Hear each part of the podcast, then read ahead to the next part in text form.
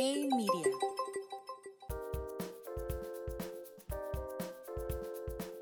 Hola, soy Jorge Benítez y esto es Finanzas sin filtro daily por Hey Media. El número de vacantes de empleo en Estados Unidos aumentó más de lo esperado.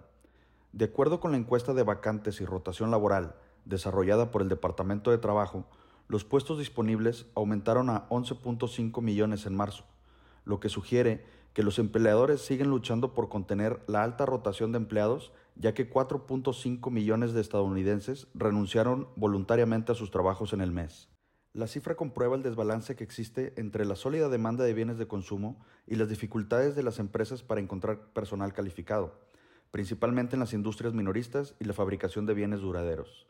Además, en un hecho paralelo, la escasez de mano de obra continúa presionando los salarios en el mercado laboral, que podría seguir imprimiendo presión a los niveles inflacionarios en el país. Nota global. La demanda por hipotecas en Estados Unidos mostró un respiro en la semana, pero se ve difícil que esta cifra se traduzca en un cambio de tendencia. El volumen de aplicaciones de hipotecas se incrementó 2.5% en la semana, gracias a un factor de estacionalidad, ya que las tasas de créditos hipotecarios se dieron ligeramente en la semana.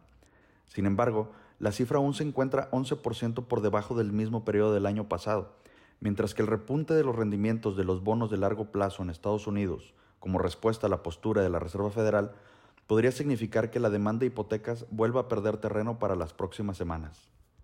La temporada de reportes sigue su curso y ahora fue el turno de Uber, quien superó las expectativas de ventas. La primera línea se incrementó 136% contra el mismo periodo del año pasado, beneficiado por sus dos grandes segmentos, pero siendo las ventas de viajes las que más impulsaron los resultados a medida que se eliminaron restricciones derivadas de la pandemia. Por otro lado, la empresa reportó una pérdida neta de 3.04 dólares por acción debido a fuertes pérdidas en sus inversiones de capitales causado por la reciente volatilidad en los mercados. Nota México. México inició la sesión con la publicación de importantes cifras económicas.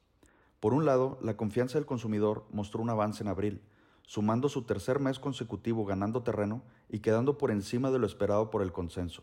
Además, el indicador líder, que suele desempeñarse como una herramienta predictiva de la economía al agrupar una serie de cifras que tienden a reaccionar antes de la economía en general, mostró un ligero retroceso mensual. Hoy se presentó el plan del gobierno para combatir la inflación.